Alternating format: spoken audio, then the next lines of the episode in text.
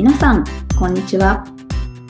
佐藤祐二の美容室経営者のための集客売上アップの方程式ポッドキャスト、今回も始まりました。ナビゲーターの直美です。この番組は美容室の経営者さんに集客や売上アップのヒントとなる情報を日常の雑談も合わせてお届けいたします。お話しいただくのは最短4ヶ月で売上を100万円以上アップさせる美容室専門コンサルタントの佐藤祐二さんです。佐藤さん、よろしくお願いします。よろしくお願いします。今日は、はい。ちょっとメールマガにも書いたんですけど、はい。鳥肌が立つほど感動した名言みたいなのがありまして。えー、これね、あの、もしかしたら本当どっかの名言集か誰かが有名な人が言った言葉なのかもしれないですけど、僕詳しくないんで、はい。なんですけど、うちの娘が言った言葉なんですよ。えー、ちょっとね、びっくりでした。あー、すごい。うんなんか、こ娘とか子供とかいう感覚でずっと、もう22歳なんですけど、思ってたんですけど、はい。なんか教えられた感がすごくて、えー、なんか一人のこう、音、音、なん、どういうふうにむず、すごく微妙なんですよ、これ。教えられた感がすごくて。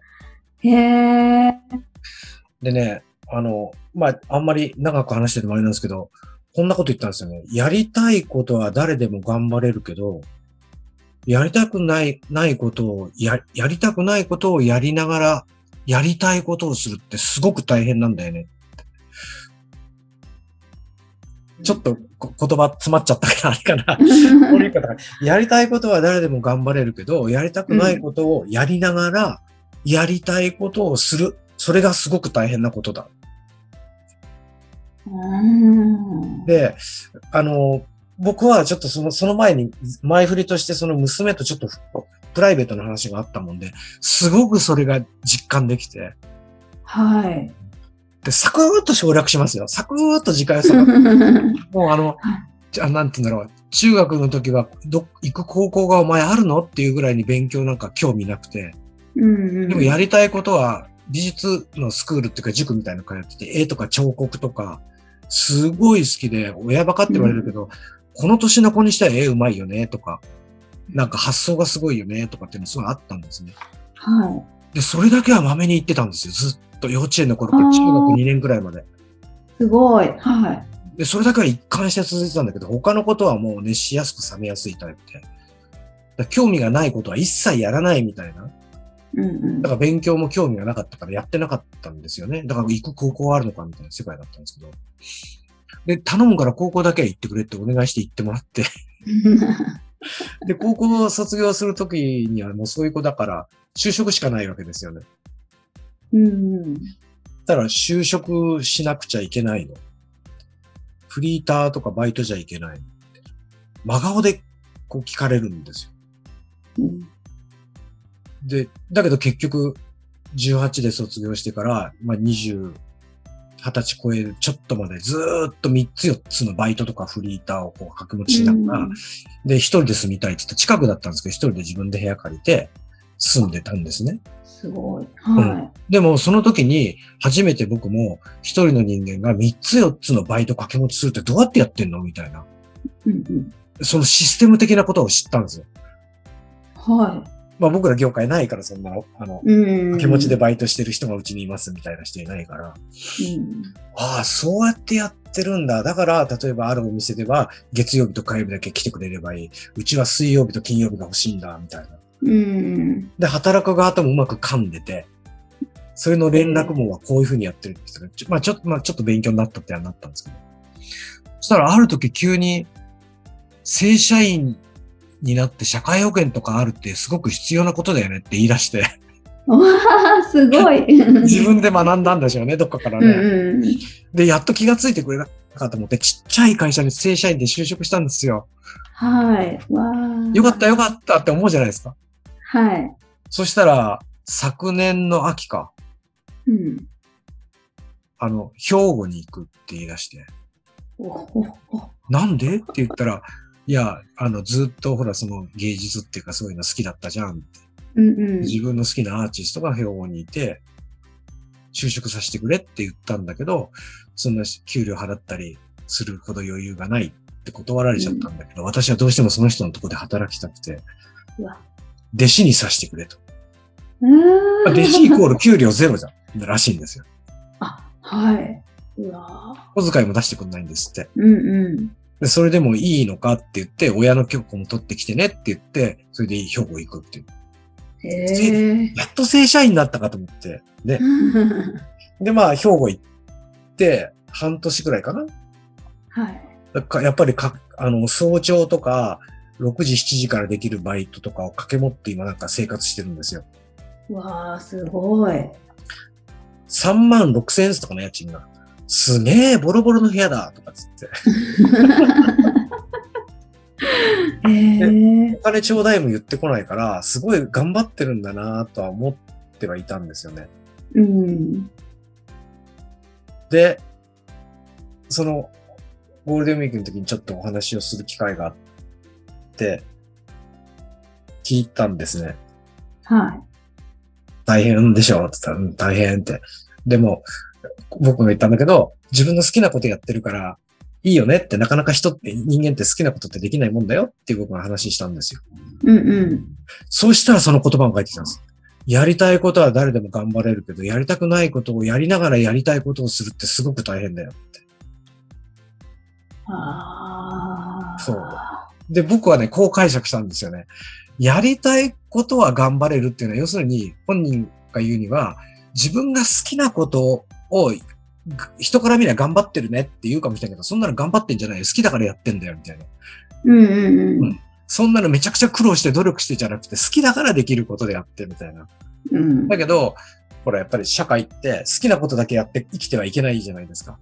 はい。そのためには、本人にとってやりたくないことをしなきゃいけない。要するにバイトとか働くっていう、働くって働く。まあ、お金を得なかったら生きられないから、それってめんどくさいんですって、本人にとって。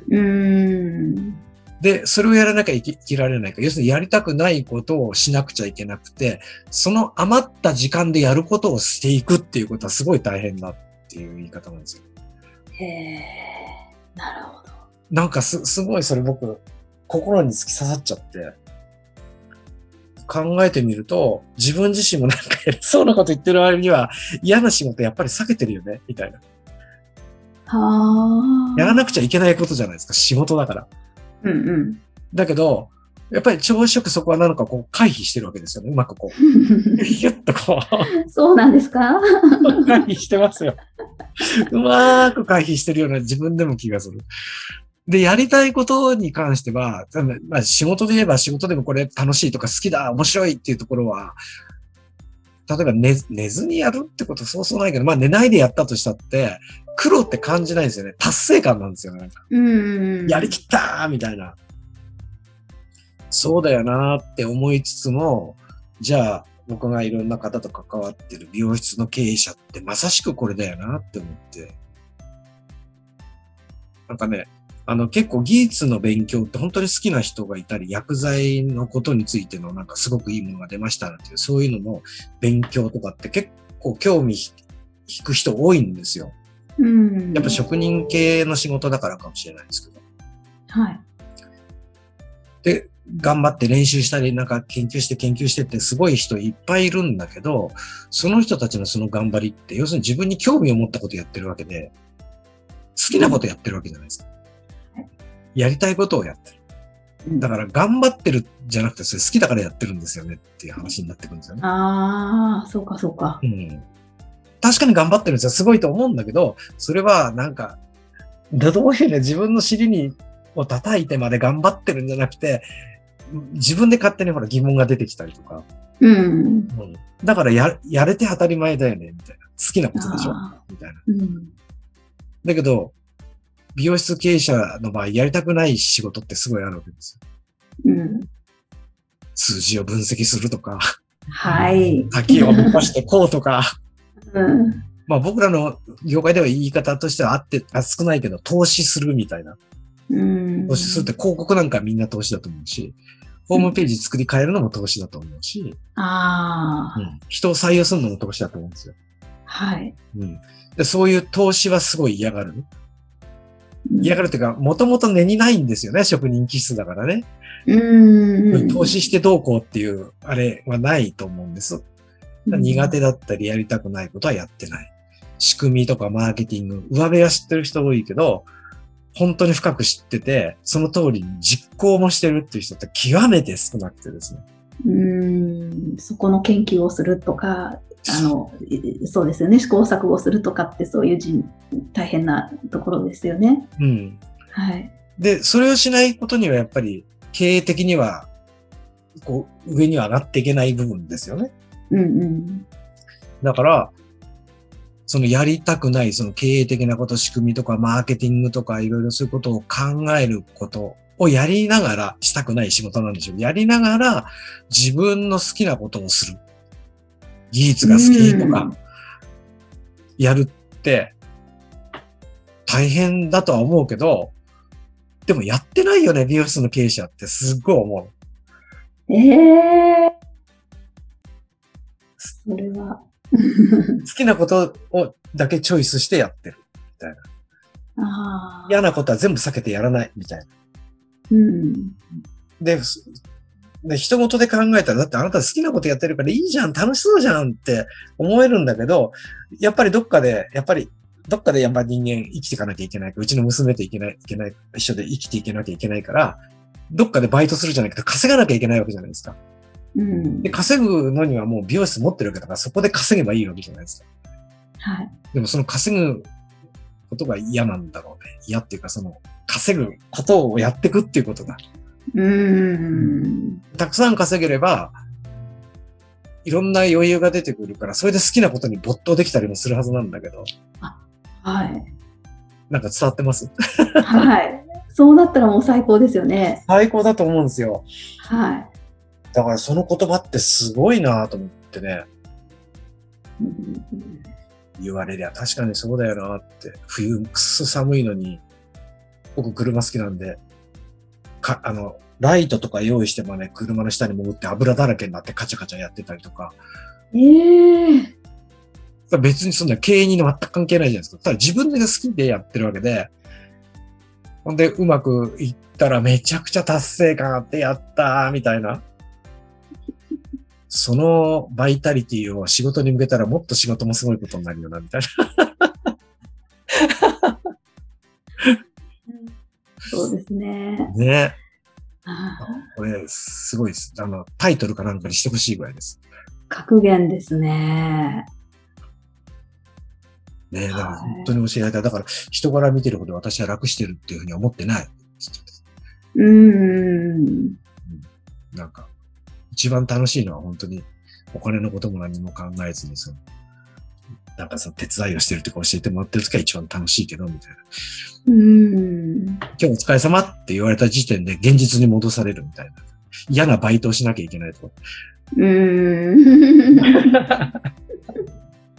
うーんなるほど。でもそれはやっぱりまあ自分の好きなあのなんだろうことに没頭したいっていう目標があるんだとすればやっぱりセットでついて回ってくるものであって、うん見て見ぬふりはできないんですよね。うんうんもっと言うならばそこをすごく頑張ったら、もっと時間もできるかもしれないしうん。うん。もっと好きなことに没頭できるかもしれないってそういう仕組み化すればもっとうまくいくのにっていうその少しの努力というか基盤さえあればもう少しいけるんだけどなっていうのをあれですよねもっとお伝えしたいですよね。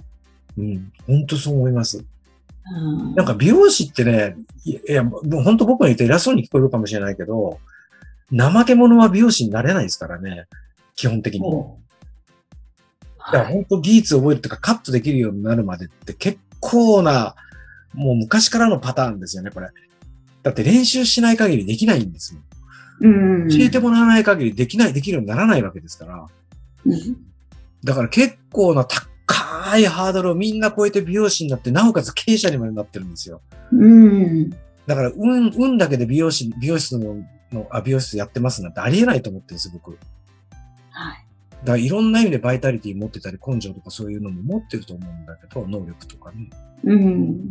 で経営になったら、やっぱりその一部、一部じゃいけないけど、やっぱり経営にガンとこう力入れないと、なかなかこううまくいくわけ、そんな甘いもんじゃないじゃないですか、経営って。うん。それ、それに、なんか本当に気がついてほしいなって思うんですよね。なるほど。多で、分佐藤さんですらそうなんですもんね。佐藤さんですら、娘さんのその格言が身に染みるって、そうそうそうそう。うん。